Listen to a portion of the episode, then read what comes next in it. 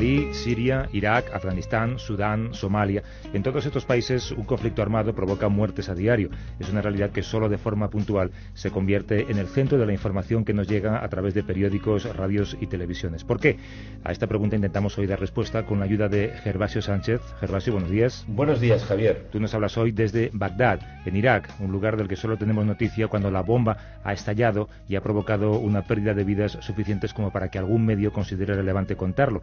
¿Por qué dirías tú que los países en conflicto aparecen y desaparecen con tanta facilidad de los medios? Me lo he preguntado muchas veces. ¿Es desinterés por parte de los responsables de los medios de comunicación? ¿Desinterés por los oyentes, por el público en general? ¿Por parte de los políticos y diplomáticos? ¿Por parte de las ONGs? ¿O es un desinterés generalizado? Lo que tengo muy claro es que dos conflictos no suelen coincidir al mismo tiempo los medios de comunicación.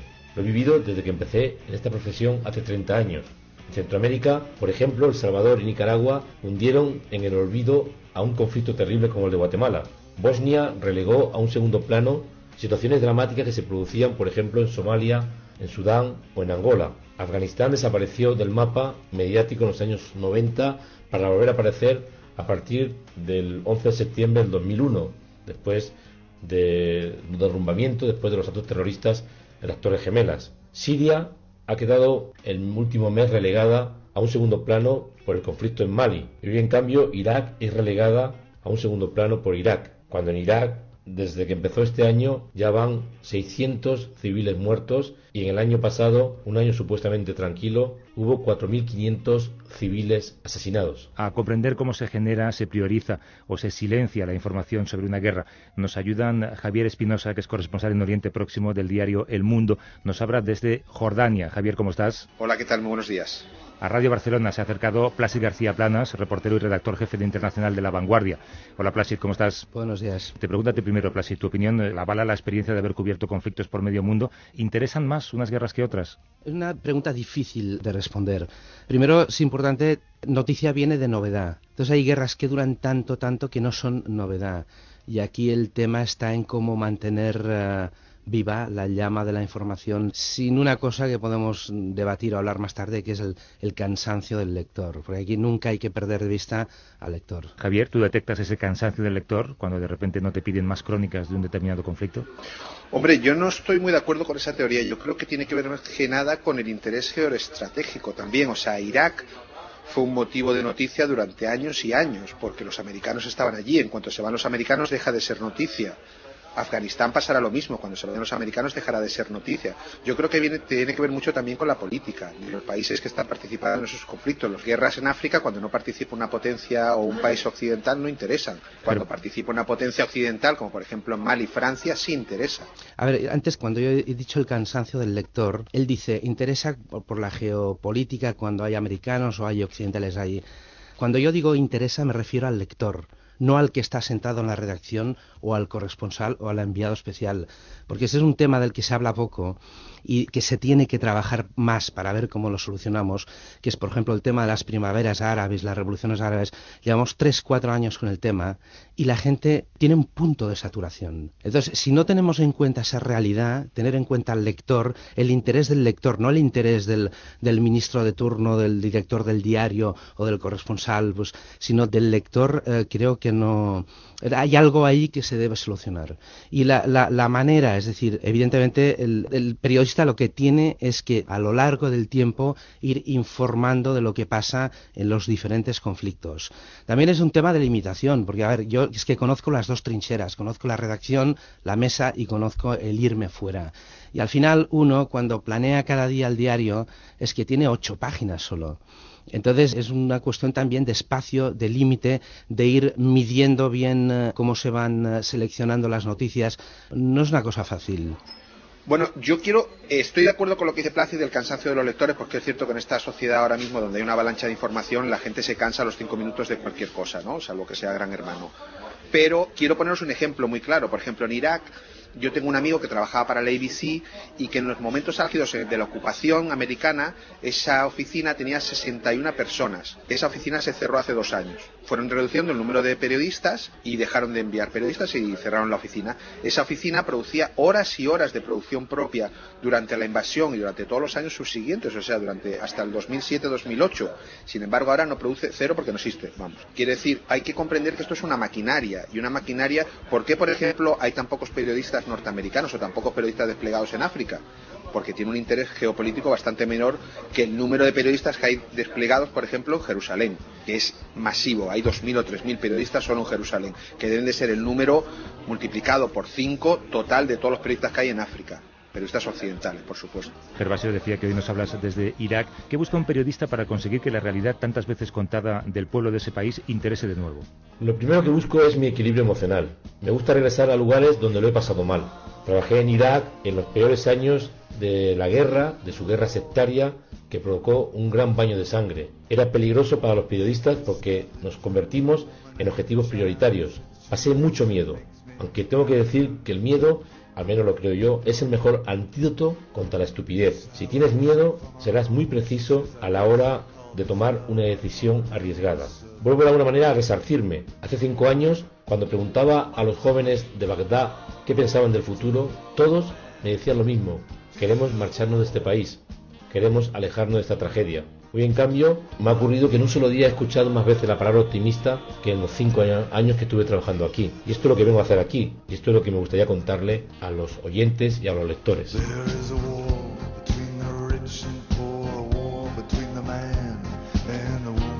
Kapuscinski decía que no entendía por qué los enviados especiales se iban cuando pasaba la emergencia en la primera página de la información, porque era entonces cuando, según él, había que empezar a contar historias. ¿qué opinas? Imagino que convencer, cuando estás en ese lado de la trinchera, como decías antes, convencer al director de un medio eh, no debe ser sencillo, ¿no? Yo creo que hay que distinguir mucho entre la cantidad y la calidad. Es decir, una cosa es el interés de la gente y la otra es el número de reportajes que se publican sobre el tema. Esos 61 enviados especiales del que hablaba Javier podrían producir millones de piezas, pero eso no significa que al lector le interese. El lector, a veces yo lo analizo en los bares, en la familia, coge el periódico y gira las páginas rápido. Es decir, una cosa es la cantidad, la otra el interés y la otra la calidad de la información. Yo prefiero una buena pieza que interese, que sea atractiva, que llegue al núcleo con una flecha del problema, a 10 que sean solo de, de relleno. Entonces, luego hay otra variable, que es que no porque un conflicto se cubra mucho signifique que lo estés ayudando más. Por ejemplo, el conflicto por excelencia es el de israelíes palestinos. ¿Cuántos años llevamos? 70, 80. Es el conflicto más cubierto. ¿Eso ha ayudado en algo a los palestinos? Sí, pero no en la proporción de la, de la atención mediática que le hemos dado. Entonces hay muchas variables, es muy complicado todo y depende mucho ¿no? del... medio y del periodista, supongo, y de las historias. ¿Tú, Javier, crees que también luchas contra ese desinterés que mencionaba clase?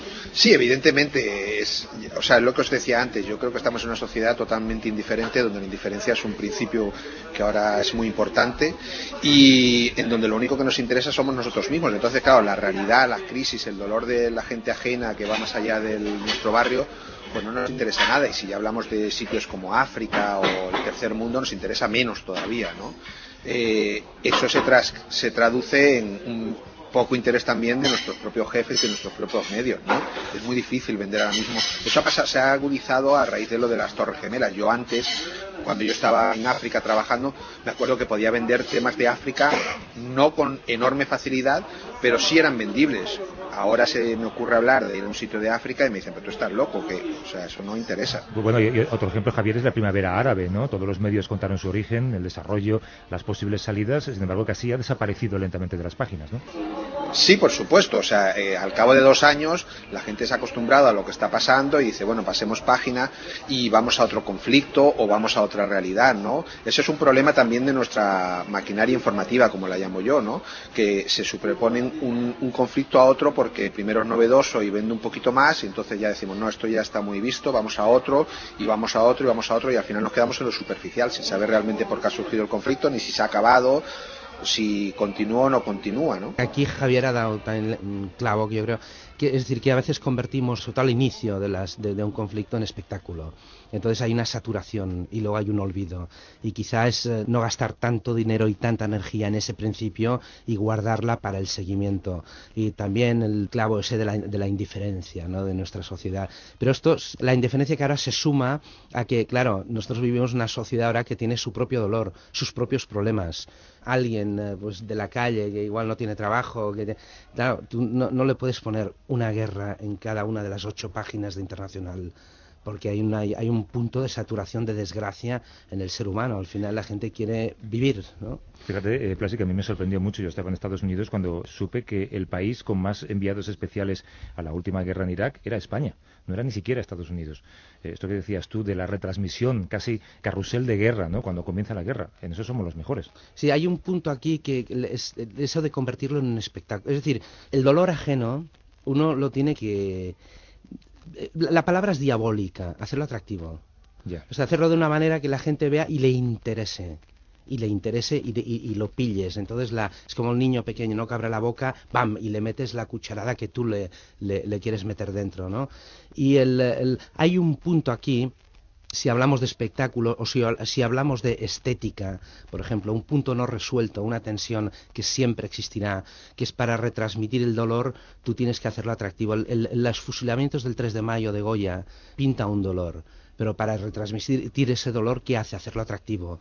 La composición, la luz, el color, tal. Y esa es una tensión diabólica que siempre estará ahí. Ahora, lo que es evidente es que se tiene que hacer atractivo, porque si no, no pillas a la gente, quieras o no, y no puedes culpar a la gente, no puedes decir es que la gente es eh, insensible. Bueno, pues haz que sea sensible, ¿no? Y hazlo de una manera que, ya te digo, que no le metas una masacre en cada una de las ocho páginas de Internacional. Pilla la, noticia desde otro ángulo, haz de una manera, te digo, como el niño, que, que le, haces un poco la trampa y cuando ya lo tienes, bam, le metes la dosis de realidad dentro. Javier, ¿estás de acuerdo con lo que contaba Placid?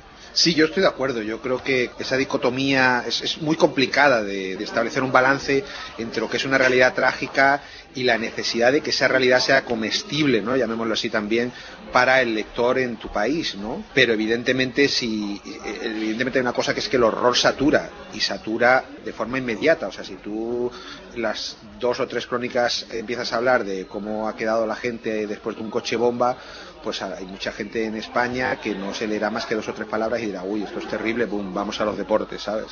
Son, son medios. Es, una, es una cosa complicada. Decía Plastic, son medios que luego en masa salen cuando acaba ese supuesto espectáculo, pero en cambio sí que parece que hay una nueva corriente que es la de muchos eh, freelancers que intentan vender historias de lugares olvidados. ¿Ayudan ellos a que esos lugares recuperen protagonismo o es una cosa absolutamente marginal, Javier Plastic? Bueno, yo creo que hay ahora, mm, no sé si supongo que por la crisis del periodismo y tal, han florecido ahí mucho enviado especial, mucho chico joven que coge la mochila y se va por ahí.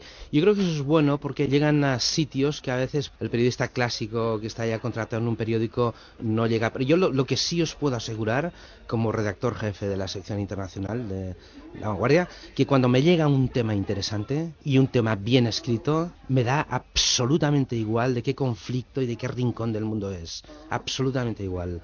A veces el problema que tengo es tener una buena foto que acompañe ese buen tema, ¿no? Pero es que me da igual que sea una guerra que, de la que no se hable eh, desde hace 100 años, ¿no? Pero si, si es atractivo y está bien escrito, lo cogemos seguro.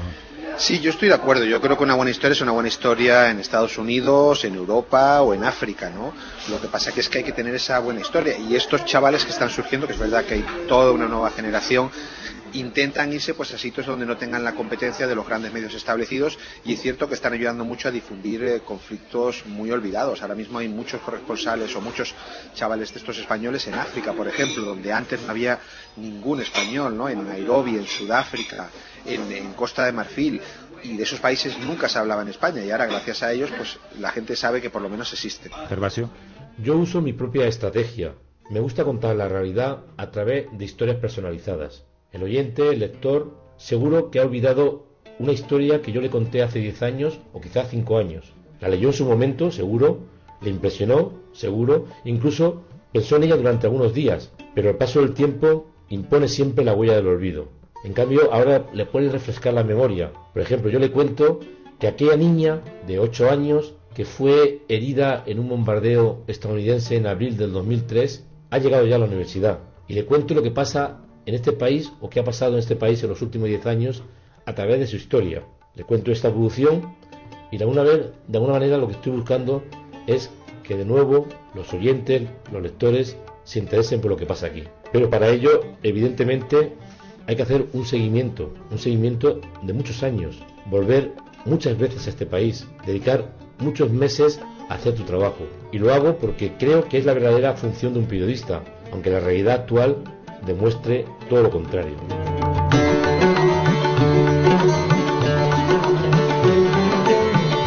Una cosa más, Javier, ¿alguna vez has visto con tus propios ojos historias que no has contado nunca, que no han llegado a publicarse? Muchísimas, pero muchísimas. Yo al principio recuerdo a una, una en concreto, que era el conflicto que había en Indonesia en las tribus de Sulawesi hice todo el viaje, hice el reportaje, nunca se publicó hasta ahora. O sea, te estoy hablando de hace 15 años y 15 años sí que se publicase la historia. Y era una historia impresionante a nivel fotográfico, a nivel de crisis, a nivel de tragedia, pero nunca se publicó. Javier Espinosa, corresponsal en Oriente Próximo del diario El Mundo, nos ha hablado desde Jordania. Te lo agradezco, Javier. Espero que la comida sea buena. El ambiente es bueno, ¿eh? Sí, sí, yo estaba aquí, me, como digo, como no sé si saldrá esto, yo voy a terminarme el hummus, que por lo menos es algo concreto. Hasta luego, Javier, un abrazo.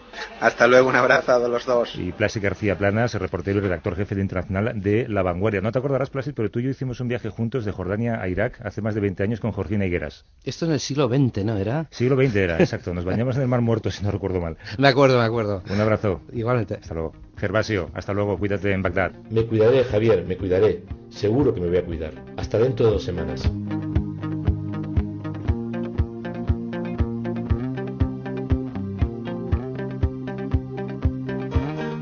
Siempre al final un blog sonoro, La Buena Prensa, que mantiene el profesor Miguel Ángel Jimeno. Hoy fija su mirada en la honradez de los buenos periodistas. Paco Sancho, periodista veterano que ahora enseña el buen oficio a los alumnos, tuiteaba recientemente. Hay periodistas informados y periodistas uniformados. Si a un periodista se le exige que esté bien informado, no está de más que también se le pida que sea honrado. Por ejemplo, a la hora de contar que una noticia es fruto del trabajo de la competencia. Vivimos tiempos en los que las prisas a la hora de contar hacen que se olvide esta justicia con el compañero o con el medio que primero dio los hechos. Pero también hay quien lo hace. El 23 de enero, El Mundo informó de la destitución del director de la Fundación Ideas. E inmediatamente lo destacó El País en su web. El 30 de enero, El País abrió edición con los primeros papeles del caso Bárcenas. Y eso lo destacaron, entre otros, ABC y El Mundo en sus ediciones digitales. Y el 4 de febrero, As contaba que un expresidente de la Real Sociedad denunciaba una trama de dopaje en el club.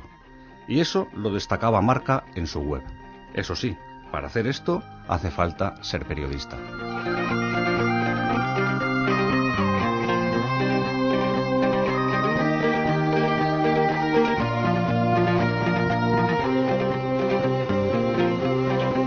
A vivir que son dos días. Javier del Pino.